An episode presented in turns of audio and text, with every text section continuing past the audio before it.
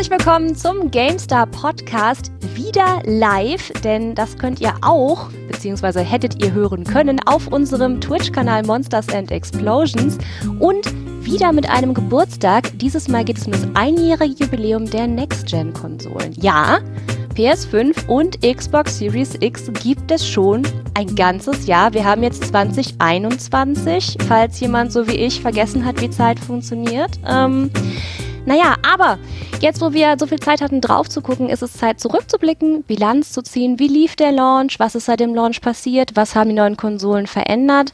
Was gibt es an neuen Spielen? Und äh, wie spielen sich die neuen Spiele? Das mache ich natürlich nicht alleine, denn alleine mit sich selbst reden ist oft langweilig. Stattdessen habe ich famose Gesprächspartner mit dabei. Zum einen Chefredakteurin Ray Grimm von der GamePro und die Person, die ich treuen Hörerinnen und Hörer natürlich nicht mehr vorstellen muss, Michael Graf. Schönen guten Tag, ihr beiden. Hallo. Halli, hallo. Schön. Ihr habt auch mitbekommen, dass letztes Jahr äh, neue Konsolen erschienen sind. Am Rande. Was? Was ist das denn passiert? Man hat mal drüber gelesen. Ich finde, dass, äh, du fasst es schon schön zusammen, weil diese Frage ist perfekt weil es eigentlich das seltsamste Launch-Jahr war, das ich jemals erlebt habe bei einer neuen Konsolengeneration. Es ist ja die neunte jetzt insgesamt und eigentlich ist es der erfolgreichste Konsolenlaunch aller Zeiten.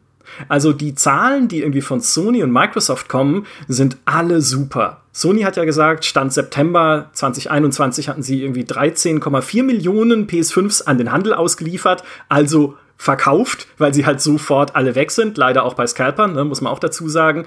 Aber die gehen weg wie warme Semmeln. Und bei Microsoft, bei der Xbox Series X, Schrägstrich S, ne, also bei diesen Zwillingsmodellen, die die auf den Markt gebracht haben, da schätzen Marktforschungsunternehmen momentan auf so ungefähr 8 Millionen, die sich bisher verkauft haben. Also auch eine sehr gute Zahl, wenn man das vergleicht beispielsweise mit der PS4 und der Xbox One. Beide waren zum jeweiligen Zeitpunkt noch ein bisschen schwächer. Also ein super Launch, super Zahlen, aber trotzdem, zumindest mir persönlich geht es so, fühlt sich nicht so an, als würden wir schon in der nächsten Generation des Gamings leben. Da muss man natürlich immer ein bisschen disclaimern. Klar, im ersten Jahr läuft es ja gerade erst an und die Entwicklerteams da draußen lernen erst dann mit der Hardware umzugehen, so richtig. Aber trotzdem, also für mich ist es irgendwie, das steht im Wohnzimmer. Ich, ich mag beide, aber es ist noch nicht richtig da. Ich fühle mich noch nicht so Next-Gen-mäßig. Das finde ich super spannend. Also, das kann ich halt äh, einmal aus beruflicher und aus privater Sicht überhaupt nicht unterschreiben. Also, ich meine, wir sind eine Konsolen-Webseite. Da sollte meine Aussage, glaube ich, jetzt wenig überraschend sein. Wir beschäftigen uns mit kaum was anderem, außer, na gut, Next-Gen, aber eben auch noch der, der Last-Gen. Es ist sehr, das übrigens nochmal ganz zwischendurch, es ist immer noch sehr seltsam, jetzt Next-Gen zu sagen, wenn es eigentlich schon die Current Gen ist, was aber schwierig ist, weil sie so schwer erhältlich ist. Aber das nur mal so als, äh, als kleiner Exkurs. Ähm, aber ich finde, ich, also es war wirklich ein seltsames Jahr. Es war auch ein seltsamer Launch und alles verschwimmt irgendwie so miteinander, was auch durch diese Gesamtsituation äh, ja quasi mit einhergeht. Die fehlenden Launch-Titel, über die wir ja garantiert auch noch reden werden. Und ich verstehe, was du, ich verstehe, was du meinst, aber ich bin halt einfach so, ich habe so diesen Berufsfokus da drauf, ähm, dass es mir tatsächlich schwerfällt, das so zu sehen. Und auch weil ich einfach so viel Zeit letztendlich mit den Konsolen auch privat verbracht habe. Also ich muss ja auch sagen, ähm, ich persönlich habe ja damals den Launch äh, bei Video mitbetreut. Ich bin ja, ähm, ach, ich habe mich noch gar nicht vorgestellt für den Podcast, ne? Ich bin Ann-Kathrin Kuhls von der Videoredaktion, falls ihr euch die ganze Zeit gefragt habt, wer da eigentlich spricht. ich habe auf jeden Fall ähm, versucht, äh, zusammen mit meinen Kollegen den Launch zu begleiten und habe mir dann auch richtig super überlegt, ja, wir machen jetzt hier den Guide für die Playstation, die versteckten Features, alles, was ihr wissen müsst, hier alles für die Xbox Network, so sieht sie aus, das könnt ihr machen. Da hatte ich großartige Pläne von Dip Dive Videos für die PS5 Cartridges und dann hatte die keiner und niemand hat sich dafür interessiert, was er für geheime Features mit seiner Playstation seiner Xbox machen kann. Das hat mir richtig das Herz gebrochen. Aber mittlerweile äh, ist es ja, äh, ich, ich, will sagen, besser geworden. Also ich habe das Gefühl auch, dass es äh, langsam aber stetig besser wird und dass immer mehr Leute die PlayStation 5 haben und sich dafür interessieren. Ich kann mir natürlich auch vorstellen, dass man wegen der aktuellen Lage auch gerade einfach sagt, okay, ich habe gerade einfach nicht die Kohle, mir mal eben eine Next-Gen oder Current-Gen-Konsole ins Haus zu holen. Ich warte vielleicht einfach noch. Und äh, da kommen wir später auch noch zu. Es gab ja auch einfach gerade am Anfang noch Probleme, warum die Konsolen auch nicht so schnell gekommen sind, wie die Leute sie gerne haben wollten. Ja, genau. Also Microsoft hat auch selbst gesagt, sie hatten erst verspätet mit der Produktion angefangen, weil sie noch auf Grafiktechnologie warten mussten von AMD. Plus dann kam natürlich der große Chipmangel dazu, dass nicht so viel produziert werden konnte und immer noch nicht kann, wie man es vielleicht gerne hätte oder gerne machen würde. Sony sagt ja, ihr angepeiltes Ziel für, ich glaube, März 2021 sind 22 Millionen verkaufte PS5s, äh, was schon eine echt ordentliche Hausnummer wäre. Aber klar, es ist halt so ein ein langsamer und stetiger Wechsel, wie er ja eigentlich ganz normal ist für diesen Zeitraum. Was mir noch ein bisschen gefehlt hat jetzt, äh, so in meinem, in meinem Blick auf dieses äh, Next Gen äh, oder Current Gen oder einfach nur Gen Konsolen-Gaming, was wir momentan sehen, ist, sind einerseits die Launch-Titel, die Ray gerade schon erwähnt hat, weil wir haben immerhin bei Sony ja ähm, Demon's Souls gehabt als PS5 Exclusive direkt zum Launch, was halt fantastisch aussieht, das Remake. Und Spider-Man Miles Morales als das kam zwar auch für die PS4, aber ich zähle es jetzt mal mit natürlich auch als starken Launch-Titel äh, für die PS5. Äh, bei Microsoft hingegen hatten wir nichts oder zumindest nichts Großes, ja, was so richtig rauskam halt für die äh, Xbox Series X oder S. Das heißt, da hat das schon mal irgendwie auf so einem, auf so einem komischen Nichtklang angefangen. Ne? Du hast auf der einen Seite zwei Spiele, ganz okay, auf der anderen Seite gar keins. Also, was für ein seltsamer Launch ist das? Microsoft musste ja auch Halo Infinite verschieben. Jetzt kommt's endlich, ja, aber war ursprünglich als Launch-Titel geplant. Ein ganzes Jahr muss es dann verschoben werden. Und ich glaube, das sind einfach diese Nebenwirkungen, die wir jetzt sehen, wenn du eine Konsole einfach in eine Pandemie hinein veröffentlichst. Einerseits, ich glaube, im Chat hat es auch schon jemand gesagt, das mag ihren Absatzzahlen schon geholfen haben, weil natürlich durch die Lockdowns Leute nicht rausgehen konnten und sich dann gedacht haben, ja, was schließe ich jetzt an meinen Fernseher an, was mir vielleicht ein bisschen hilft, die reale Welt auch mal zu vergessen? Eine Next-Gen-Konsole natürlich, ja, also das äh, mag das schon mit angekurbelt haben. Auf der anderen Seite, durch die Knappheiten mag es das auch wieder ausgebremst haben, dass sich die Konsolen dann vielleicht sogar noch schneller und noch besser verkauft hätten, wenn es denn mehr ähm, davon gegeben hätte. Aber was mir äh, im Endeffekt, um vielleicht den, den Spielegedanken kurz zu Ende zu führen, was mir echt gefehlt hat in diesem ganzen Jahr, waren so Spiele, wo ich wirklich dachte, das, das ist Next Gen. Das geht nur auf einer neuen Konsolengeneration und das ist halt, solche Spiele hätten wir uns vor ein paar Jahren nicht vorstellen können. Und es gibt nur zwei, ich meine nur, man muss ja schon froh sein, dass es die gibt, aber es gibt äh, zwei im ganzen Jahr, bei denen ich das sagen würde. Das eine ist äh, Ratchet und Clank Rift Apart, weil es einfach, mein, AK, du hast es getestet, ja, also, weil, weil es halt einfach technisch beeindruckend ist. Allein schon diese schnellen Dimensionswechsel, wenn er durchflitzt durch die Portale und äh, das fand ich so schön in einem Testvideo, wie die Uhren wippen, wenn man läuft. Kleine Details, aber an denen macht man es letztlich fest, ne, diesen Fortschritt. Und äh, das Spiel bei der Xbox, das für mich am, am ehesten sich nach nächster Generation anfühlt, ist der Microsoft Flight Simulator. Aus PC-Spielersicht natürlich schon ein bisschen älterer Hut, der ist jetzt auch schon eine Weile draußen für einen PC, aber dass eine Konsole sowas darstellen kann, diese Welt, diese Fernsicht und dann äh, fliegst du halt noch mit dem Jumbo-Jet drüber und freust dich, äh, das finde ich hat dann so ein wirkliches Gefühl des Next Generation Gaming. Alles andere, was rausgekommen ist, auch ein Returnal und so, würde ich sagen, sind super Spiele, aber es sind nicht richtig so Next-Gen-Spiele. Das kann ich sehr, sehr gut nachvollziehen. Das ist auch, wenn ich jetzt so über die Next-Gen nachdenke und dann denke ich tatsächlich weniger an Spiele. Das finde ich ganz interessant, weil als ich damals, also das ist jetzt der zweite Generation, äh, die zweite Generation, die ich quasi so mit zum Launch begleitet habe. Die erste war ähm, PS4 und Xbox One, wo es für mich sehr viel mehr noch um Spiele ging, aber der Sprung zwischen der PS3 und der PS4 war halt einfach viel größer von der ganzen Systemarchitektur her, von ähm, mhm ja, einfach von allem her. Und jetzt hatten wir nicht nur, dass wir halt so einen Zwischenschritt hatten, letztendlich auch mit der PS4 Pro und der Xbox One X. Ähm, der Sprung war einfach viel kleiner. Also ähm, allgemein, was es halt technisch zu bieten, die, die, die Generation zu bieten hat. Ähm, und dann kam noch dazu viel weniger raus. Die ganzen Spiele, die rauskommen sollten, auch wurden verschoben. Wir hatten eine Pandemie.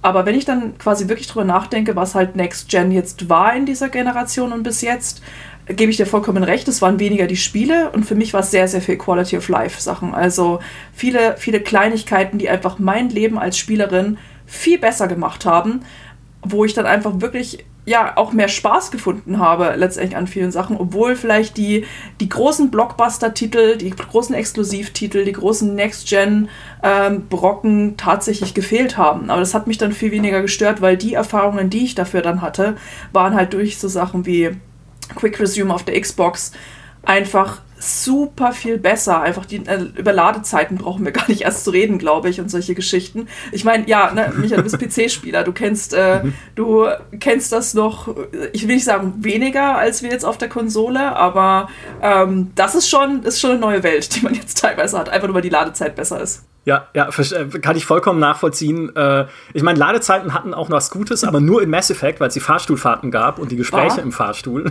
dass, dass, man das in der Legendary Edition überspringen kann, ist ein Verbrechen, aber wir schweifen ab. Ähm, es ist aber tatsächlich so, auch dieser technische Sprung, die Ladezeiten sind das eine, ne? auch auf dem PC, die NVMe, SSDs und so sind noch nicht so verbreitet. Also ich glaube, da hat der PC auch dann wieder jetzt ein bisschen Luft nach oben, da auch wieder aufzuschließen zu den Konsolen. Aber was auf dem PC halt schon ein ich will es nicht so respektierlich sagen, aber mir fällt kein anderes Wort dafür ein, ein alter Hut war, als die neuen Konsolen erschienen sind, ist natürlich einerseits 4K-Gaming und auf der anderen Seite Raytracing. Weil die GeForce 2080 ist schon Ende 2018 auf den Markt gekommen. Kleiner Disclaimer, ohne Spiele, die es die Raytracing unterstützt hätten. Darauf mussten wir dann auch noch ewig warten. Aber ne, zumindest diese Themen waren halt da schon lange im Gespräch. Und dann kommen halt Ende 2020 Konsolen, die daran erst anknüpfen überhaupt. Also an 4K, an Raytracing. Und selbst das klappt ja momentan auch nicht immer in allen Belangen richtig gut. Also, wo du dann gucken musst, okay, welches Spiel unterstützt überhaupt Raytracing und wenn ich Raytracing anschalte, wie viel FPS habe ich dann? Muss ich auf 30 FPS runtergehen oder kann man es auch mit 60 FPS spielen? Plus manchmal werden die äh, Raytracing-Fähigkeiten beziehungsweise dann eine, eine Framezahlerhöhung erst mit einem Performance-Patch noch nachgeliefert. Also es fiel so, okay, jetzt ich kann nicht einfach, also ich kann natürlich trotzdem, wie es sich für eine Konsole gehört, mein Spiel einlegen, vielleicht mal installieren, ne, wenn ich kein Cloud Gaming mache und loslegen. Aber ich muss mich trotzdem auch informieren, okay, in welcher äh, Qualität kann ich es denn jetzt spielen? Mein beispielsweise Assassin's Creed Valhalla oder mein Watch Dogs Legion, also auch Third-Party-Titel. Oder wie ist zum Beispiel die dynamische Auflösungsskalierung, wenn ich dann Raytracing anhabe? Rechnet das Spiel dann intern mit 1440p und rechnet es dann hoch auf 4K oder läuft das wirklich in nativem 4K, was schon also eine sehr hohe Hürde ist, glaube ich, jetzt in dieser Konsolengeneration 4K und Raytracing mit den Rechenfähigkeiten, die die Dinger haben, ist schon, also da muss man echt gut optimieren, glaube ich, um das hinzukriegen.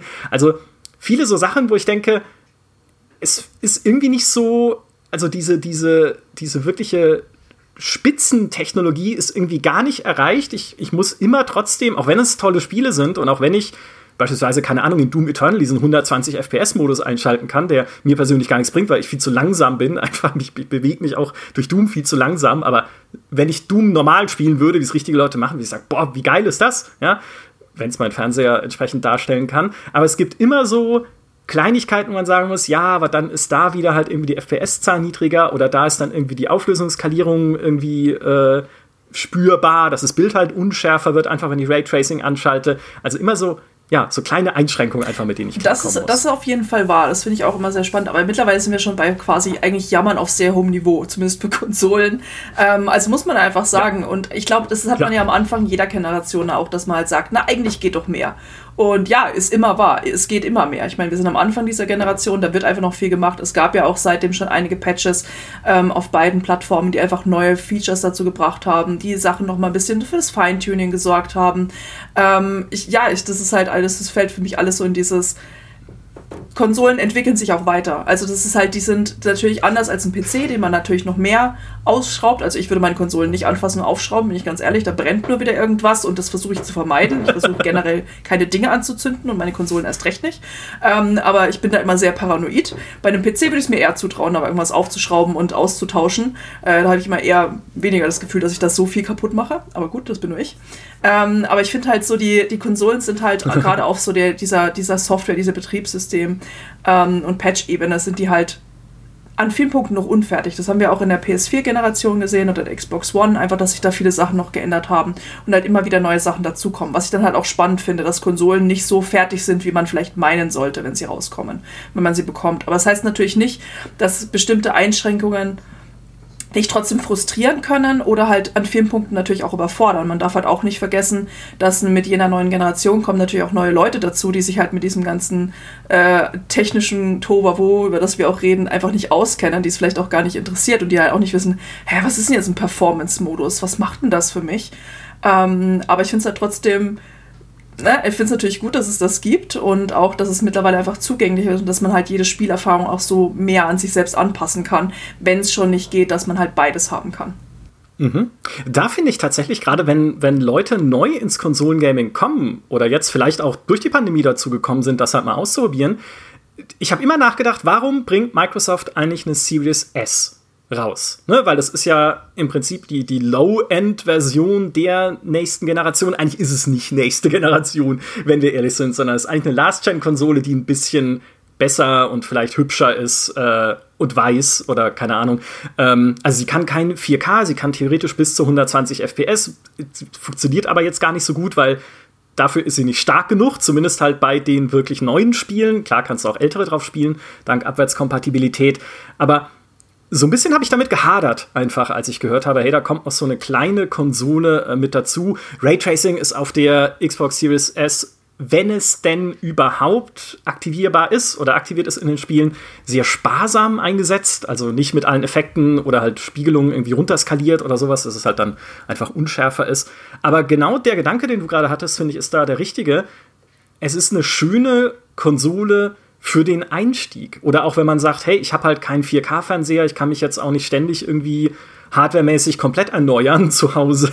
also ich will auch meinen Fernseher. Ich glaube, meiner drüben ist auch, da ist, ich habe auch keinen 4K-Fernseher, der ist jetzt von 2014, also auch schon äh, ein paar Jahre alt und natürlich 1080p. Also ich will, ich will mich gar nicht jetzt hier in die, äh, gar nicht in die Vollen gehen, was mein Investment angeht, sondern erstmal normal anfangen, mit normalem Budget und halt mit dieser Series S. Und äh, mein Bruder hat das zum Beispiel gemacht. Der hatte, glaube ich, die letzte Konsole, die er hatte, war eine Xbox 360. Und jetzt hat er gesagt, ja, aber irgendwie, irgendwie habe ich doch mal wieder Bock, halt irgendwas drauf zu spielen. Und dann kaufte sich aber nicht die Series X, auch erstens, weil es die nicht gibt und zweitens, weil sie halt zu teuer wäre, sondern halt die kleine Series S, um da erstmal wieder so ein bisschen reinzufinden in die Sachen, die es da so gibt. Also vielleicht war das gar keine so doofe Idee von Microsoft. Ich finde es sogar ziemlich klug. Klug, klug, genau, klug finde ich es auch. Äh, ich finde es sehr, sehr klug. Ich finde, es war einer der klügsten Schachzüge, die Microsoft seit langem gemacht hat, quasi zwei Konsolen anzubieten für komplett unterschiedliche Zielgruppen. Also wirklich eine Konsole mit der Series X für so ein Core-Gamer-Segment, wo es wirklich um Power geht, um 4K, um einfach um die Leistung. Und das andere ist, kann man einfach mal sagen, die Game Pass-Maschine. Also das ist wirklich so die, wo du sagst, okay, wenn jemand keine Ahnung von mhm. Gaming hat, aber irgendwie reinkommen möchte, du hast ein verhältnismäßig geringes Investment, gibst aber einfach nur einen Game Pass dazu, dann hast du gleich, ich weiß gar nicht, wie viele hunderte Spiele ähm, dazu für, ein, für einen relativ kleinen Preis im Monat. Und ich finde das, ich das richtig genial, muss ich wirklich sagen. Einfach so diese, diese, stell dir einfach hin, das ist so eine Einstiegsdroge, wenn man so möchte, auf Konsolenebene. Ähm, vor allem eine, ja, das kann man an vielen Punkten natürlich auch noch über die Switch sagen, die halt auch sehr zugänglich ist und ähm, die natürlich auch gerade einen großen Mainstream-Appeal hat, gerade durch so Titel wie Mario etc. Aber einfach die schiere Bandbreite, die man einmal durch die Backwards Compatibility bekommt und einfach durch den Game Pass ähm, auf einer Series S großartig. Also ich habe so viele Leute jetzt auch mitbekommen, die, ähm, die keine PS5 bekommen haben, die einfach ewig versuchen, eine zu bekommen und dann auch gesagt haben, scheiße, hole ich mir halt eine Series S. Was ich sehr witzig finde übrigens. Also ne, da war einfach nur so dieses, ich will jetzt irgendwas haben von diesen neuen Konsolen, dann nehme ich halt die Xbox was ich ganz absurd fand. Ähm, also es, oder halt auch viele, die gesagt haben, okay, das wird jetzt meine Zweitkonsole. Ich will irgendwie eine PS5, ich hole mir eine PS5 und äh, aber die Xbox, das finde ich auch spannend. Ich finde den Game Pass spannend. Ich hole mir das jetzt noch noch als Zweit- oder mit der Switch vielleicht als Drittkonsole dazu. Ähm, ich finde, so hat Microsoft wirklich so eine, so eine Tür quasi, so, oder so einen Schritt in viele Wohnzimmer gemacht, wo sie vorher vielleicht nicht da gewesen wären. Weil man muss ja auch ganz ehrlich sagen, unabhängig von, also oft ist ja, welche Konsole schaffe ich mir an, einfach entweder so eine, so eine Glaubensfrage für viele oder einfach so eine, welche Exklusivtitel finde ich spannender Frage. Aber zu sagen, okay, ich meinetwegen meine Präferenz ist bei, bei Sony, einfach weil die viele Action-Adventures haben oder was auch immer. Aber halt dann trotzdem noch die Möglichkeit, okay, ich würde mir jetzt vielleicht nicht nochmal für 500 Euro eine Series X kaufen, aber vielleicht eine Series S. Und das finde ich, also wie gesagt, ich finde es einen super klugen Schachzug. Ähm, und ich bin ein bisschen traurig, wie äh, dass die Series S dann doch immer so als, als ein bisschen stiefmütterlich behandelt wird. Ja, das ist, das ist mal ein guter ich find, Gedanke. Was man auch nicht vergessen darf, also ich finde, was, also was ich noch ganz kurz einwerfen wollte, was man nicht vergessen darf, ist, äh, wenn wir jetzt reden, dann reden wir von unserem Standpunkt aus, okay, jetzt gut, jetzt Spieleredakteur kommt dazu, aber auch äh, ich zum Beispiel persönlich, ich teile mein Zimmer mit äh, meinen Pflanzen und das war's. Aber was wäre, wenn ich jetzt eine Familie hätte? Also wenn ich Kinder hätte und die wären in einem Alter, wo sie Konsolen haben wollen. Und dann will man vielleicht nicht, dass sie sich immer eine Konsole teilen müssen, weil dann gibt's immer Hauen und Stechen und irgendjemand schmeißt den Controller gegen die Wand und dann hauen die sich gegenseitig. Keine Ahnung, was Kinder so machen. Aber wäre es da dann, also da kommt dann für mich die Xbox ähm, Series S ins Spiel, weil die ist kleiner, die kostet nicht so viel und da kann ich besser zwei von denen in jeweils ein Kinderzimmer stellen, als meinem Kind, das, äh, weiß ich nicht, sowieso noch 13 andere Interessen hat, halt da so ein unglaublich teures Ding hinzustellen. Ob es jetzt eine High-End Gaming-PC ist oder eine High-End Next-Gen-Konsole, ich finde, da ist die Series S halt der Sweet Spot, wo man sagt, ja, okay, wenn ich mit Oma und Opa zusammenlege, dann wäre das vielleicht doch noch ein ganz gutes Weihnachtsgeschenk. Finde ich persönlich. Ja, ja, und gerade, also ich finde auch diesen Gedanken clever, natürlich die, die Series S zu nutzen als Zweitkonsole mit Game Pass. Also gerade dann zu sagen, naja, ich brauche ja halt nicht irgendwie High-End, aber mit dem Game Pass habe ich halt dafür zum Ausgleich eine Bibliothek von sehr vielen Spielen, die ich halt einfach ausprobieren kann. Und die teilen meiner Gaming-Welt sind, sodass ich auch jetzt nicht mehr jedes einzelne Spiel irgendwie kaufen muss, sondern ich kann halt einfach mal in so ein Forza Horizon 5 oder dann in Halo Infinite oder so reingucken, weil das ist ja eh da mit drin und wenn ich die PS5 dann trotzdem noch als Main-Konsole habe, wo die tollen Exklusivspiele kommen, wo sich alle freuen auf Horizon Forbidden West beispielsweise und ähnliches, ne, habe ich dann vielleicht halt trotzdem noch meine Series S für ein paar andere Sachen, die es noch gibt. Ja, finde ich, find ich clever. Vor allem einfach so auch dieser, dieser Stöbern-Faktor, den darf man halt nicht vergessen. Also dieses, du guckst da halt rein und entdeckst immer neue Sachen und du probierst auch mal Sachen aus, die du vielleicht sonst nicht ausprobiert hättest. Ne? Also ähm, das finde ich halt auch eine sehr, ja, ne, der ganze Game Pass finde ich auch eine sehr kluge Entscheidung von Microsoft und gerade so die Kombination ist schon ähm, sehr gut durchdacht, muss man halt wirklich sagen. Wie halt auch äh, Ann-Kathrin gesagt hat, ne? einfach wirklich auch für, für Familien mit Kindern, für Leute, die halt ne, einfach einen Einstieg suchen. Also wenn man einfach nur, wenn man sich auch nicht sicher ist, ob man, ob Gaming so unbedingt was für einen ist oder es einfach ausprobieren möchte oder halt sagt, Kacke, wir sind jetzt im 17. Lockdown, irgendwie muss ich mich beschäftigen und ich habe keinen Platz mehr für Pflanzen und wenn ich noch ein Puzzle sehe, drehe ich durch. Hervorragend. kein Platz mehr. Ich, äh, ich rede nicht aus eigener Erfahrung. Also ich habe noch Platz für Pflanzen. ja. Man hat immer Platz für Pflanzen. Ich, äh, eine Sache finde ich am Game Pass auch noch richtig praktisch. Da bin ich aber nicht selber drauf gekommen, äh, sondern unsere, ähm, ich würde mal sagen, Kollegin, weil sie auch schreibt, die schreibt auch manchmal für die GamePro, die Melly, ähm, die äh, ist ganz groß äh, Aktivistin bei Inklusionssachen. Und sie sagt zum Beispiel, der Game Pass ist für sie super, weil sie nicht bei jedem Spiel weiß, ob sie das selber spielen kann, ob es barrierefrei genug ist. Und dadurch, dass sie den Game Pass hat, kann sie das Spiel halt ausprobieren, gucken, okay, passt das für mich, passt das nicht. Und ich weiß, auch auf Steam und so kann man das ja umtauschen, aber da gibt es ja eine Stundenbegrenzung. Und manchmal kann es sein, dass gerade eine bestimmte Art von Bosskampf oder so um die Ecke kommt und die kommt erst nach der Hälfte vom Spiel. Dann kann ich das auch bei Steam nicht mehr umtauschen. Aber wenn ich das über den Game Pass genommen habe und dann merke, okay, da ist jetzt vielleicht, das geht vielleicht doch noch nicht, dann habe ich da die Möglichkeit zu sagen, okay, es geht jetzt nicht weiter, ich kann nicht spielen, das ist schade, aber wenigstens habe ich dann kein Geld verloren. Ich das glaube, ich dass das ja.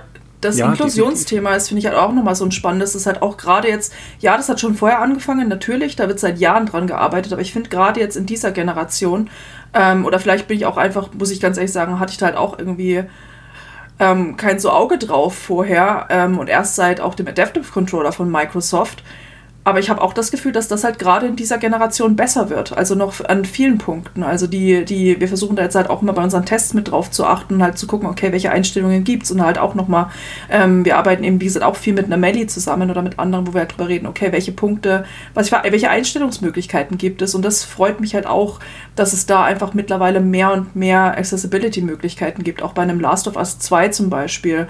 Ähm, und äh, mittlerweile halt auch bei, bei den Call of Duties dieser Welt.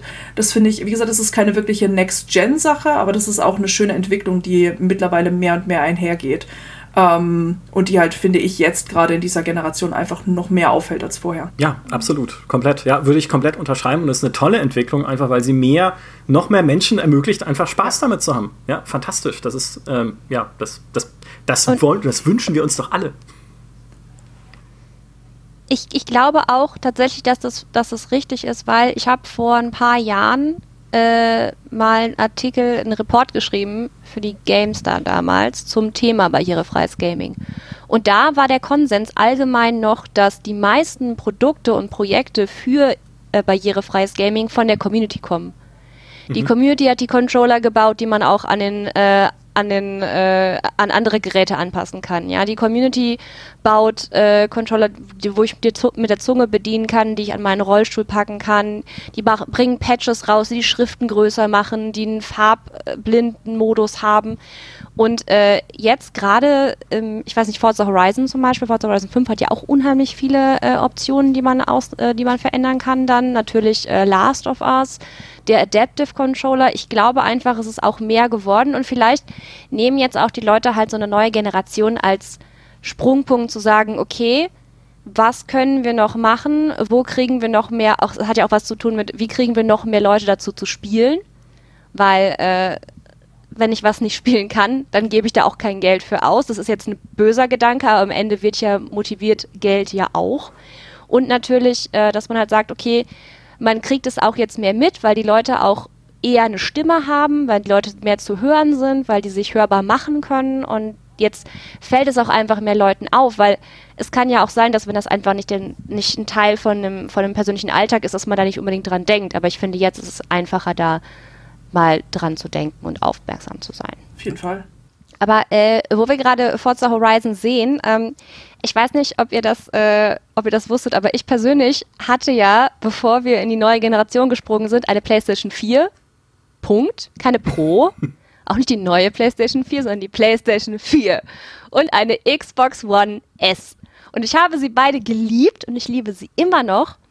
Aber für mich war dieser Sprung, als ich dann die beiden, also ich habe ja keine eigenen Konsolen, aber ich äh, habe gerade Redaktionskonsolen bei mir zu Hause. Das war schon ziemlich beeindruckend. Ich dachte nur so, wow, ist das die Zukunft?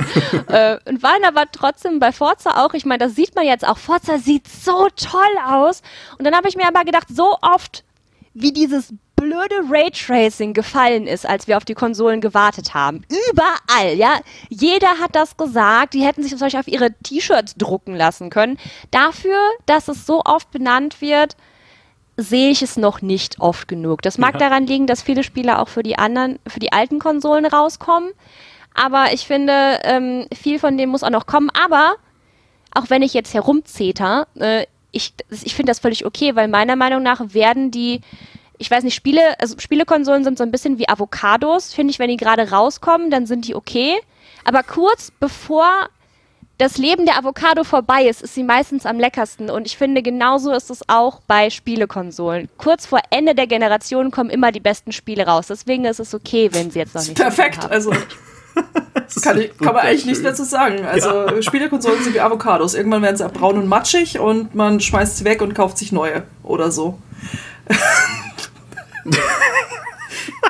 ja. So geht's man, sollte sie, ja. man sollte sie mit Salz und Pfeffer auf dem Absolut, Brot essen. Also. finde, äh, die, die Raytracing, der Raytracing-Punkt bei Forza ist ein ganz spannender, weil Forza hat ja Horizon 5, muss man dazu sagen, jetzt in der Welt kein Raytracing, sondern Raytracing gibt es nur in diesem Forza Vision-Modus, wo du halt irgendwie dein Auto angucken kannst, äh, was ich nicht mache, weil ich bin kein so großer Autofan, einfach, dass ich es machen wollen würde. In der eigentlichen, im eigentlichen Rennen und in der Open World nutzen sie es ja so nicht in der Form.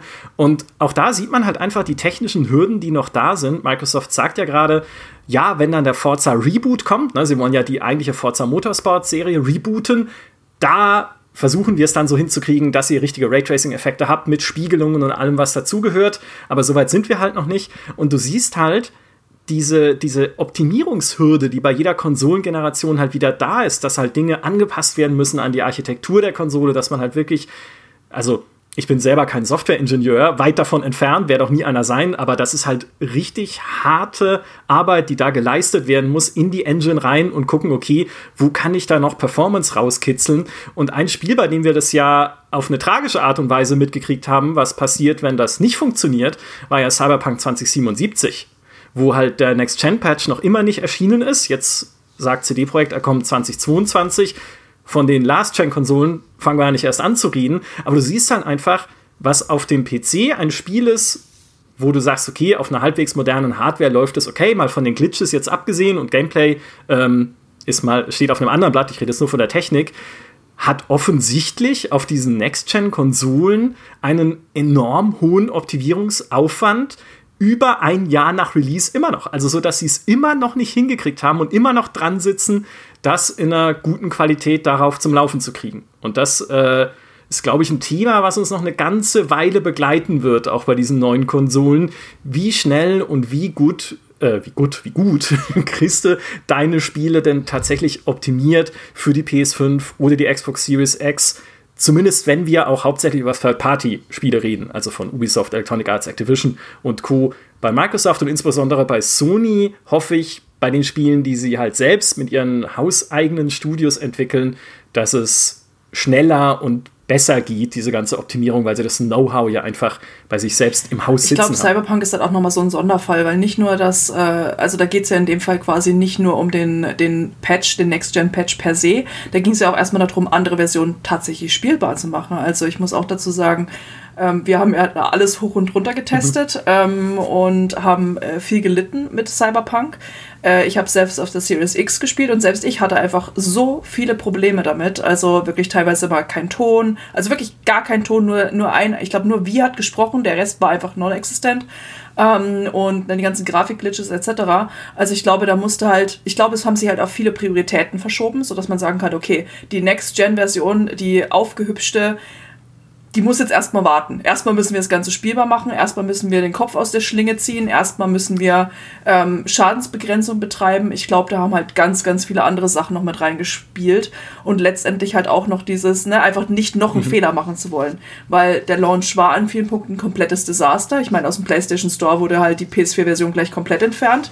Ähm, das passiert ja auch nicht alle Tage sowas. Und ich glaube einfach so dieses erstens halt nicht nochmal einen Fehler machen wollen, die Fehler, die da sind, halt ausgleichen und dann halt wirklich zu sagen, okay, wenn der Patch dann rauskommt, da darf man halt nicht nochmal Mist gebaut haben. Der muss dann halt einfach, dieses Next-Gen-Version muss wirklich Next-Gen sein, die muss möglichst fehlerfrei sein. Ähm, ich glaube, das hätte man sich halt anders auch gar nicht leisten können. Aber natürlich, und ich glaube, was auch noch reinspielt, ist einfach, dass das halt wirklich so ein so sehr exemplarisch halt für die ganze, für die ganze Industrie dann letztendlich an vielen Punkten war, dass viele sich dann daran halt ein Beispiel genommen haben und gesagt haben, okay, lieber verschieben wir unser Spiel nochmal und sorgen halt dafür, dass es dann halt in einem besseren Zustand rauskommt, als das Cyberpunk-Debakel äh, zu wiederholen. Ich glaube, das war wirklich so ein sehr großer und so tragisch das ganze Ding mit Cyberpunk war, auch ein sehr wichtiger Learning-Moment für die ganze Industrie. Ähm, ich glaube, da fehlt also dieses Anpassungen und wie unglaublich komplex und schwierig das ist, da will ich mir gar nicht anmaßen, da groß irgendwas dazu zu sagen, weil genau wie du, Micha, ich bin halt einfach kein Software-Ingenieur. Ich habe keine Ahnung von Spieldesign. Ne? Also von wirklich von den nitty-gritty Details, ja. die da reinfließen. Ähm, das will ich mir also gar nicht anmaßen, aber ich glaube, dass halt diese Sache tatsächlich noch weiter drüber hinausgegangen ist.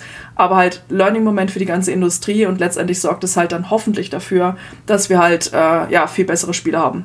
Außer du bist eine GTA-Trilogy, dann vielleicht nicht so.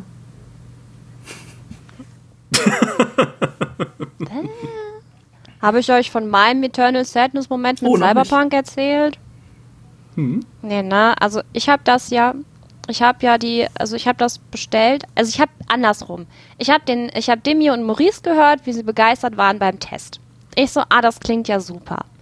Bestelle ich das doch für meinen Papa zu Weihnachten. Mein Papa hat aber eine oh. PS4 Pro. Und dann ich sofort, als es losging, zack, bestellt. Voll geil. Und dann brauchten wir ja jemanden, der für ein Video die äh, Konsolen testet, also Cyberpunk auf allen Konsolen testet. Das war ich. Und dann habe ich, während ich die ganzen Sachen getestet habe, zum Launch in dem Zustand, in dem sie waren, gemerkt, ich glaube, ich brauche noch ein anderes Geschenk für meinen Papa, weil das wird, glaube ich, nichts bis Weihnachten. Und es, er hat es immer noch, ja, er ist stolz drauf, weil es ist ja eine Version, die gibt es ja theoretisch jetzt nicht mehr. Ja, es hat ja quasi Sammlerwert jetzt.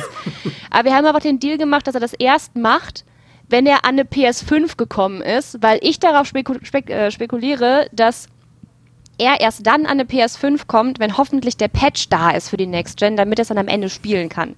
Weil er mag CD Projekt Red super gern. Und er ist so süß und man dann auch so, ja, und ich finde das ja auch so nett, weil die machen ja auch so viel, weil die, die ganzen, die, die ganzen Erweiterungen so, die geben die ja umsonst raus. Ich so, Papa, das sind Patches, die machen das Spiel heile. Natürlich muss das oh. umsonst rauskommen. Oh, ist das süß.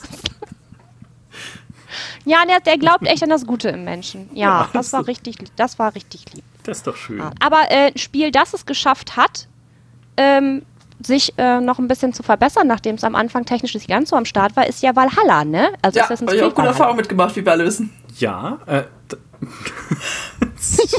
du fandest es, glaube ich, super. Sehr beliebter Test auch, den ich geschrieben habe. Genau. Naja, auch da. Valhalla, also man, man, kann man ja auch mal sagen, Valhalla hat schon seine Probleme gameplay-technisch.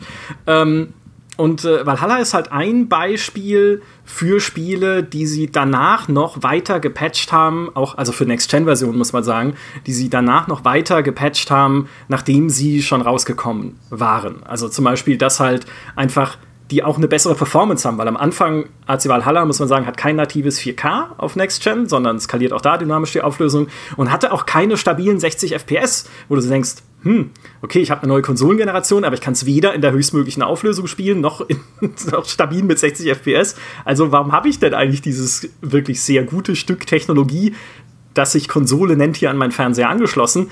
Und äh, auch da hat sich Ubisoft dann halt hingesetzt und nach Release noch den Patch rausgebracht, der die Performance verbessert hat. Bisschen auf Kosten der Auflösung merkst du aber nicht äh, so sehr. Plus, sie haben diesen Quality-Modus, also diesen, diesen, ich weiß gar nicht, wie der offiziell heißt, dieser höhere Bildqualität-Modus halt noch eingebaut, dass es halt wirklich, wirklich schön ausschaut, aber halt nur mit 30 FPS Frame gelockt äh, läuft.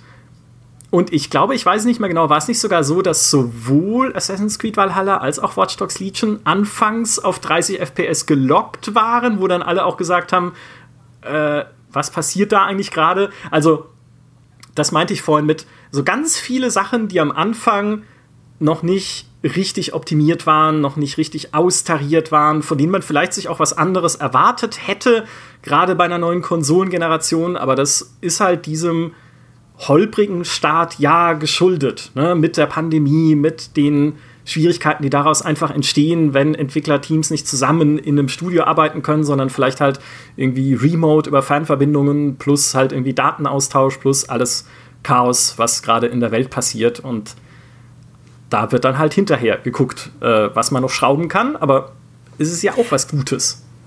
Dann kriegst du halt einfach noch. Ich glaube, man unterschätzt Patches. tatsächlich an vielen Punkten, wie viel die Pandemie halt letztendlich war oder was die Auswirkungen hatte, gerade auf dieser, auf dieser Software- oder Spieleebene.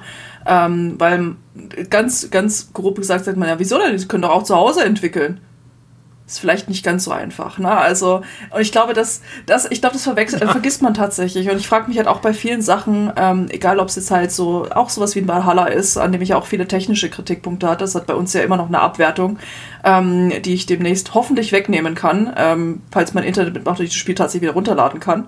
Ähm, aber das ist, sowas, wo ich sage, na, da wurde echt viel dran gemacht und ich frage mich halt immer, wie viele wirklich von diesen Stolpersteinen, ähm, die es am Anfang waren, wirklich auf die Pandemie, auf die Situation ähm, also ja, daran verschuldet waren, auch wie viele von den Verschiebungen etc.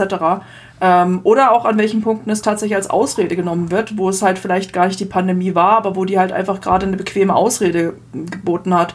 Ähm, auch sowas wie ein, ein, Anthem Next, das eingestellt wurde, ähm, basierend auf der Pandemie, wo man aber halt, ne, wo man dann sagt, ja. Was it though? Ja. War es wirklich die Pandemie? Ja, mhm. ähm, ja sowas ist halt, ne? Und wie gesagt, also gerade auch bei einem Cyberpunk, da kann mir halt niemand sagen, dass es nur die Pan äh, der Pandemie geschuldet war, dass die gerade die Last-Gen-Versionen in der Generation äh, so rausgekommen sind, wie sie halt rausgekommen sind. Aber gut, ja, das ist halt, da steckt man dann halt leider nicht drin, ne? Ja. Was ich, was dafür wieder auch ein bisschen der, äh, der Vorteil eigentlich noch, muss man sagen, war daran, dass halt viele Spiele sich verschoben hatten oder äh, so wie Anthem Next leider eingestellt wurden, obwohl das sicher total durch die Decke gegangen wäre. Auf der wow. Okay, ich, ich höre auf. Das ist gemein. So, aber äh, dadurch, dass halt jetzt in dem Zeitraum auch nur so wenige große Plattform-Exclusives erschienen sind, konnten halt auch mal ein, ein Mühe kleinere Spiele richtig glänzen. Und ich meine, sowas wie Returnal beispielsweise. Ich würde jetzt Returnal nicht so in die Top-Liga der großen PlayStation-Marken einsortieren, auch jetzt nicht so in der, in der Zukunft oder sowas.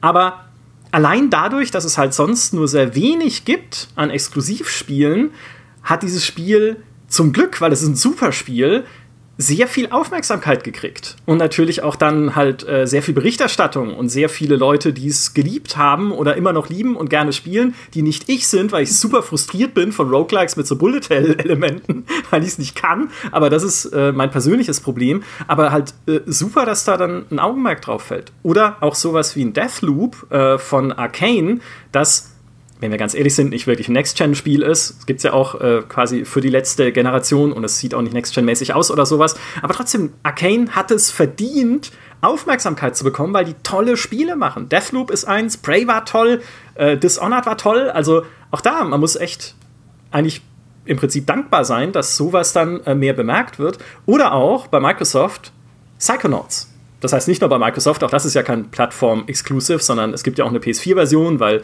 ursprünglich kam es ja aus dem äh, Kickstarter-Background und so weiter. Aber auch ein Psychonauts 2 wäre, glaube ich, in einem Jahr, das vollgestopfter ist mit irgendwie Next-Gen-Plattform-Exclusives, die halt eher so den Massengeschmack bedienen, mehr untergegangen, als es dieses Jahr ist, zum Glück. Und das hat es halt auch verdient, weil es halt so ein, ein Kleinod ist, ein ab, mit einer abgedrehten Story, aber mit ganz viel Liebe, die man dem Ding einfach anmerkt, die da drin steckt. Und ja, das ist einfach, eine, also man kann ja auch mal was Positives ziehen aus so einem, aus so einem Jahr, wo halt dann vieles sich aufs nächste Jahr Voll, gebe ich dir absolut recht. Also ich finde es vor allem schön, dass wenn wir halt über Next-Gen-Spiele reden, reden wir halt ganz oft einfach nur über die Technik. Aber letztendlich kriegen wir halt ganz oft diese, die gleichen Spiele einfach nochmal in hübscher. Also muss man auch dazu sagen. Ne? Also nicht jedes Spiel äh, ist, erfindet natürlich die Videospiele neu, muss es ja auch letztendlich gar nicht. Ähm, aber ich finde gerade gerade jetzt in dieser Zeit, wo halt, ne, und so sehr ich mich auf ein Horizon Forbidden West freue, ist halt ein Open-World-Spiel. Ne? Und zwar ein Open-World-Action-Adventure mit Rollenspielelementen. Mhm. Und davon gibt es halt ein paar. Ne? Es macht, macht natürlich ein paar Sachen wahrscheinlich dann halt auch ne, anders oder besser, aber es wird, wird die Videospiele halt nicht neu erfinden. Es wird nicht die Open-World neu erfinden. Und ähm, heißt jetzt nicht, dass ein Returnal oder halt ein Deathloop irgendwas großartig neu erfunden, aber es sind trotzdem irgendwie so andere Erfahrungen. Und das finde ich halt auch, das ist ja auch eine Art von, ich will jetzt nicht sagen eine Art von Next Gen, aber es sind halt einfach neue Erfahrungen. Und ich finde, davon haben wir halt in Spielen dann einfach doch noch verhältnismäßig wenig. Und gerade halt, was du gesagt hast, ne, äh, zwischen also angenommen, es wäre irgendwie das Jahr 2020 oder halt auch 2019, wo man dann halt einfach solche großen Blockbuster wie ein, ähm, wie ein Last of Us 2 hat, ein Ghost of Tsushima, ein Days Gone, wie auch immer der wäre ein Returner total untergegangen. Der hätte wahrscheinlich mhm. auch ein Ratchet und Clank einfach nicht so Fuß fassen können. Oder halt ein Deathloop. Also, und das ist dann halt, weil die, die Spiele sind halt dann doch auf ihre Art nischiger. Die haben halt einfach doch einen sehr speziellen Ansatz, der es absolut verdient hat, auch ne, ähm, nicht nur beachtet zu werden, sondern auch einfach gewertschätzt zu werden. Aber es sind halt auch die ersten Spiele, die irgendwie untergehen zwischen den ganzen großen Blockbustern. Und deshalb, an vielerlei Hinsicht bin ich halt auch auch wenn es halt auch für, für uns, für eine Berichterstattung her ein seltsames Jahr war, halt mal nicht diesen großen irgendwie Open-World-Blockbuster oder was auch immer von Sony zu haben, war es halt einfach schön, dann was sowas halt wie ein China Bridge of Spirits zu haben. Ne? Und da halt auch auf der Xbox sowas wie ein The Wild at Heart. Also wirklich schöne kleine Erfahrungen, die, für die man sich so auch mal Zeit nehmen konnte, weil man eben nicht seine 7000 Stunden äh, irgendwie sich durch irgendeine offene Welt schnetzeln musste. Also ich persönlich freue mich, weil endlich diese ganzen Spiele, die ich normalerweise mit in die Redconf bringe, wo Leute immer sagen, ja, es ist schon irgendwie cool, aber wir müssen auch die großen Themen machen und wir sind nicht so viele Leute. Das war mein Jahr, ja. Ich meine, wir konnten ein Kena-Video machen. Die Leute haben sich das angeguckt. Ich war so froh. Weil Kena ist halt einfach äh, großartig, weil äh, du hast eine tolle Story, du hast ein tolles Gameplay und du hast äh, ein super Setting. Also wie cool, wie cool ist das denn? Du hast unheimlich viele Hüte. Äh, wer aufgepasst hat, hat sich zu Halloween übrigens den Kürbishut gekauft. Ich wollte es nur gesagt haben, ne? also beziehungsweise ge geholt, nicht gekauft. Aber der ist jetzt nicht mehr erhältlich. Ich meine, falls ihr, falls ihr cool seid, habt ihr den Kürbishut. Wenn nicht, dann. Hm. aber ähm, ich glaube halt, dass, dass sowas wie Kena, dass viele Leute Kena keine Chance gegeben hätten, wenn sie äh, 700 Call of Duties, Battlefields und äh, noch 13 Assassin's Creeds gehabt hätten. Jetzt mal so salopp gesagt. Und äh, das wäre unheimlich schade gewesen, weil da wäre sehr viel verloren gegangen. Und ich glaube, das ist für dieses Studio, das ja auch vorher nur Animationsfilme gemacht hat, hauptsächlich, wäre es auch äh, fatal gewesen. Und jetzt hat es halt dadurch diese Aufmerksamkeit und wahrscheinlich haben sich es auch mehr Leute gekauft und damit mehr Geld ausgegeben. Damit hat das Studio wiederum mehr Profit gemacht, was wieder dafür sprechen könnte, okay, dann machen wir vielleicht noch ein paar mehr Spiele, die so sind. Was ganz toll ist. Und äh, ein Spiel möchte ich gerne noch anbringen und auch einen ganz kurzen Rant damit verbinden, denn äh, ich werde niemals müde, darüber zu ranten, äh, weil es auch direkt in die Technik übergeht, der Next Gen und wie sie genutzt wird. Ähm, es gibt ja Astros Playroom. Das ist ein ähm, Spiel, das gibt es für die PlayStation VR. Das ist Astrobot Rescue Mission in einer Abwandlung. Das gab es äh, für die PlayStation 4, glaube ich, auch schon. Und es gibt auf jeden Fall jetzt für die PlayStation 5, da heißt es Astros Playroom. Das ist ein äh, quasi ein ganzes Spiel, um den DualSense kennenzulernen und all seine Features. Das ist ein äh, Plattformer und der ist wirklich quasi nur dafür gemacht, um zu zeigen, was der DualSense alles kann. Klar, der nutzt das ein bisschen extrem aus, ja, aber das ist so cool. Das spielt man einen winzigen Roboter und wenn der mit seinen kleinen Roboter-Metallfüßen über Metalloberflächen läuft, dann höre ich das Klanken und dann merke ich auch, wie das klackert. Wenn es regnet, dann spüre ich Regentropfen auf meinem Controller. Wenn der seinen kleinen Schirm aufhat, fühle ich, wie die kleinen Regentropfen auf den Schirm prasseln. Wenn ich durch das Gras laufe, raschelt's. Das ist der Wahnsinn. Es ist so ein tolles Spiel und die Features werden so gut ausgenutzt und mein Herz blutet, weil ich weiß, ich werde die nächsten, weiß ich nicht wie viele Monate, kein Spiel mehr sehen, was die Features überhaupt so ausnutzt, weil sich natürlich nicht lohnt, wenn ich einen Multiplattform-Titel mache, mich auf den DualSense zu konzentrieren. Aber das wäre ein Punkt, wo man Next Gen auch wirklich fühlen könnte. Zum Beispiel, weiß ich nicht, noch extremer, wenn ich jetzt, okay, Forza Horizon, anderer Plattform, ich weiß, aber wenn ich da spiele und ich fahre über Sand, ich meine, das ist ja jetzt schon extrem, aber wenn ich, wenn ich mir vorstelle, okay, vielleicht noch ein bisschen konzentrierter, auf den Controller mit den Vibrationsfeatures durch Sand, durch Rasen. Geil wäre das. Soll ich hier mal den Boomer spielen dafür und euch was erzählen, was ich tatsächlich außerhalb meiner Redaktion noch niemandem erzählt habe? Ich weiß, ihr seid gespannt. Mhm. Ich habe äh, angefangen, äh, quasi Astros Playroom zu spielen und musste es abbrechen, weil ich äh, durch dieses Feedback eine Panikattacke bekommen habe. Ich habe noch niemals in meinem Leben körperlich Reaktion Ach. auf äh, quasi irgendwie durch haptische Reaktionen irgendwas auf diese Art gehabt. Aber es war, ich weiß, ich weiß bis heute nicht, was passiert ist. Ich musste alles ausschalten. Ich habe mich bis jetzt auch nicht getraut, das nochmal auszuprobieren. Ähm, aber ich habe tatsächlich eine körperliche Reaktion darauf gehabt. Ich habe Atemnot bekommen, mir wurde schlecht und äh, auch wirklich so ein bisschen. Und ich weiß bis heute nicht, was das war. Also ich habe sowas auch, ich habe sowas eigentlich nicht. Das hat mich komplett aus der Bahn geworfen. Ich musste es auf jeden Fall aus ausmachen. Auch meine Controller haben jetzt nur noch ganz, ganz wenig Vibrationsalarm. Äh, Vibrationsalarm vor allem, ja, Vibration an. Ähm, aber ich habe tatsächlich eine körperliche Reaktion darauf gehabt. Das heißt, es wäre ein bisschen mein Albtraum, was du gerade gesagt hast, AK, dass das irgendwie mehr Spiele kriegen. Ähm, ich habe auch mal geguckt, also ich habe noch niemanden gefunden, der auch eine Reaktion darauf hatte. Ich habe danach einfach, weil wenn man sowas hat, zweifelt man schon so ein bisschen am eigenen Verstand. Ich habe dann auch äh, Reddit und sowas äh, quasi durch, durchforstet, aber ich habe noch niemanden gefunden, der auch so eine Reaktion darauf hatte. Ähm, Fand ich sehr spannend, fand ich sehr gruselig. Hoffe ich, dass ich nie wieder erlebe, aber das hat mich so ein bisschen gebrannt. Aber falls es doch mal jemand erlebt hat, lasst es mich wissen. Äh, sagt mir, ob ich alleine bin oder einfach völlig wahnsinnig. Wow, okay. Ja, krass. Ja was es alles gibt. Ja. Das habe ich auch noch nicht gehört. Aber ich meine, zum Glück kannst du die Features ein bisschen ausstellen. Ne? Also ich meine, beim Controller kann man ja relativ gut äh, kontrollieren, ob man Voll. das haben also das ist auch, wie nicht. gesagt, das ist halt so, und ich finde es so schade, weil in der Theorie finde ich das halt so cool. Ne? Einfach, dass man, dass man seine Spiele fühlen kann. Also nicht nur irgendwie, dass man es, ne, wie auch so bei so Spielen wie halt auch ein Hellblade, dass man das halt so, so intensiv hört oder halt auch sieht, sondern halt auch, dass man so ein haptisches Feedback bekommt. Das hat mich schon ein bisschen traurig gemacht, dass ich da so eine Reaktion drauf hatte, weil in der Theorie finde ich es halt sehr, sehr cool und hoffe eigentlich auch, dass es halt, ne, weil es bereitet ja vielen Leuten auch einfach Freude und ähm, hoffe auch, dass sowas halt einfach noch, noch mehr und besser integriert wird, auch wenn ich es persönlich ein bisschen gruselig finde. Aber das war einfach meine spannende kleine Geschichte zum Mittwoch. Ja, abgefahren. Äh, was ich noch spannend finde, ist äh, bei diesem ganzen Next-Gen-Thema natürlich die Frage: Okay, wir haben jetzt das erste Jahr gesehen, wie geht's weiter? Und wir wissen, welche Spiele kommen. Zumindest bei Sony wissen wir schon recht genau, dass immerhin God of War Ragnarök und äh, äh Forbidden Horizon, Horizon Forbidden Dingsbums, Horizon Forbidden West äh, im kommenden Jahr relativ bald kommen. Bei Microsoft ist das Ganze ein bisschen nebulöser. Ja, da gibt es zwar auch Spiele, die schon gezeigt und angekündigt wurden, wie das Avowed, das neue Spiel von Obsidian, der Forza Reboot und so weiter, wo man aber noch nicht genau weiß, wann es denn dann endlich? Also so ganz, also so, ich habe mir noch nicht mal ein Vorfreudekreuzchen im Kalender machen können und nicht mal für ein Jahr, in dem ich es machen muss. Forza hieß es eh okay, das ist noch in einem sehr frühen Stadium, also da müssen wir vielleicht länger drauf warten. Aber so, ne, grundsätzlich einerseits, wie geht's weiter äh, mit den Spielen und wann kommen die? Und was ich ganz interessant fände oder noch finde, ist, wie entwickeln denn Sony und auch Microsoft jetzt ihre, ihre Abo-Services und ihre Angebote weiter?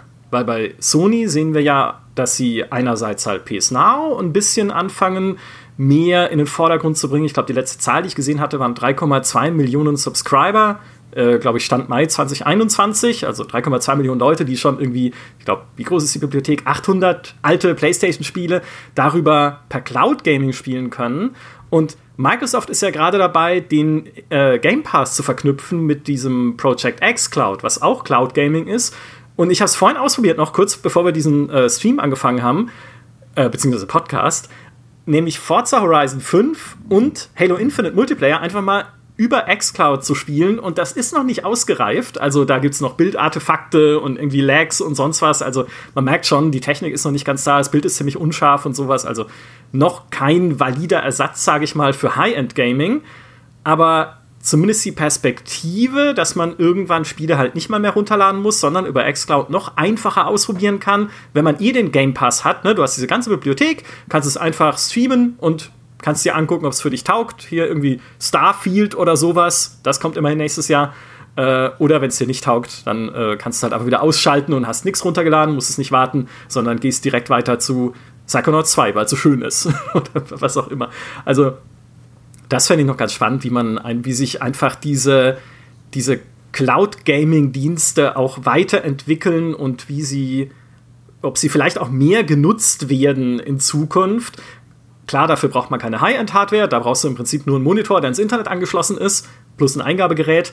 Aber mag durchaus sein, dass es jetzt dann eine immer größere Rolle spielen wird, weil man hört ja aus vielen Ecken dieser Industrie, Cloud Gaming ist nicht der einzige Teil der Zukunft, aber ein wichtiger. Ich finde halt auch die Idee einfach so super spannend, dass ich ein Spiel auf meiner Konsole anfange und dann halt einfach, ne, wenn ich irgendwie, keine Ahnung, im Urlaub oder sowas fahre, halt einfach theoretisch auf meinem, ne, auf meinem iPad oder iPhone oder was auch immer weiterspielen kann. Also so, weil, äh, nee, ich möchte halt meine, meine gigantische PS5, äh, na gut, PS5 sind sowieso nicht, weil wir über Xbox reden, aber halt meine, äh, ne, meinen Mini-Kühlschrank, Xbox Series X, möchte ich halt auch nicht unbedingt mit im Urlaub nehmen. Aber manchmal möchte man halt trotzdem dann irgendwie unterwegs spielen, für den Fall, dass wir jemals wieder irgendwie wegfahren können. Und dann ist es halt echt, äh, äh, ne, super. Ich habe es auch mal ausprobiert mit Hellblade und das war eine absolut surreale Erfahrung, einfach so ein Hellblade plötzlich auf dem iPhone spielen zu können. Ich meine, ne, es wurde jetzt, es wurde jetzt zwar äh, auch Alien Isolation fürs Handy angekündigt, was ich auch völliger ich weiß nicht, stelle ich mir sehr witzig vor, das in der U-Bahn zu spielen und alles zusammenzuschreien. Ähm, aber einfach so dieses, ne, auch große Spiele unterwegs spielen zu können ähm, oder halt im, im Bett oder was auch immer durch Cloud Gaming, finde ich halt schon super spannend. Also auch so als das, das Handy, iPad, wie auch immer, dann einfach als so einen verlängerten Arm meiner Xbox zu sehen, finde ich super interessant ich glaube vor allen Dingen, da erwartet uns auch noch viel in der Zukunft drüber. Und das Gute ist ja, wir können ja einfach in einem Jahr wieder einen Podcast machen, ja. Und dann sehen wir, ob irgendjemand den Netflix gemacht hat und den Game Pass oder PS Plus oder PS Now einfach nochmal äh, vom Preis her irgendwie nach oben getrieben hat oder ob es noch mehr Angebote gibt, wie sich auch die anderen Sachen schlagen. Wenn ihr das auch hören wollt, dann empfehle ich euch entweder uns auf Twitch zu abonnieren oder den Podcast zu liken, herunterzuladen, ihn zu bookmarken oder wo auch immer ihr ihn hört, für euch äh, zu, naja, bei euch zu behalten äh, und für euch zu, jetzt suche ich nach dem klugen Wort, aber es ist mir leider entfallen. Äh, Egal. Haben. Holt euch den Podcast, hört zu, ist gut. Habt den Podcast. Podcast ist großartig. Ray, Micha, vielen Dank, dass ihr euch heute mit mir unterhalten habt. Und äh, ich freue mich schon, wenn ich den Podcast selbst hören kann. Wenn ihr ihn gerade gehört habt, liked ihn sehr gern und äh, bis bald.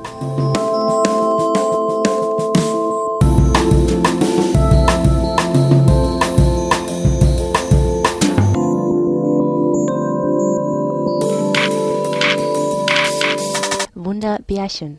Dann geht's los.